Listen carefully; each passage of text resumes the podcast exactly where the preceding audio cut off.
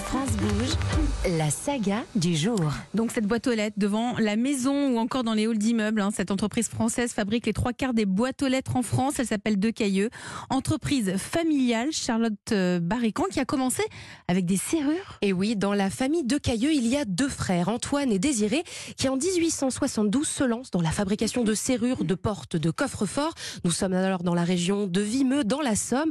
L'entreprise connaît un grand succès pendant des dizaines d'années. Et en 1948, elle change de cap, comme nous le raconte Sébastien Decailleux, directeur général et sixième génération de la tête de l'entreprise. Mon grand-père n'a jamais cru aux serrures, ce qu'on appelle les serrures à lardées. C'est les serrures que l'on met dans les portes. Ça a été une des évolutions dans les années euh, 40.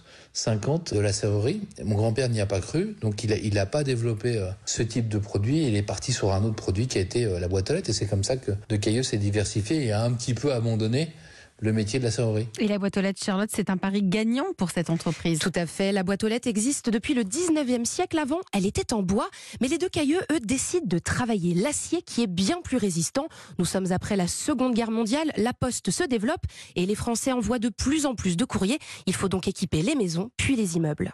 Et après, c'est développé dans les années 80, dans les- en 79 pour être exact, la norme PTT qui a imposé à toute construction après cette date d'avoir euh, des boîtes aux lettres normalisées, ce qu'on a appelé la boîte à ouverture totale.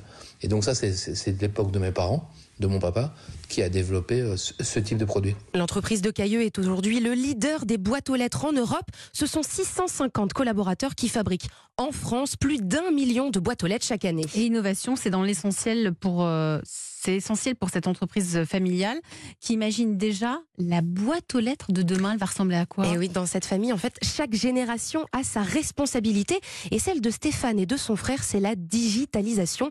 L'entreprise de Cailleux a plus de 150 ans, mais elle n'a pas pris une ride.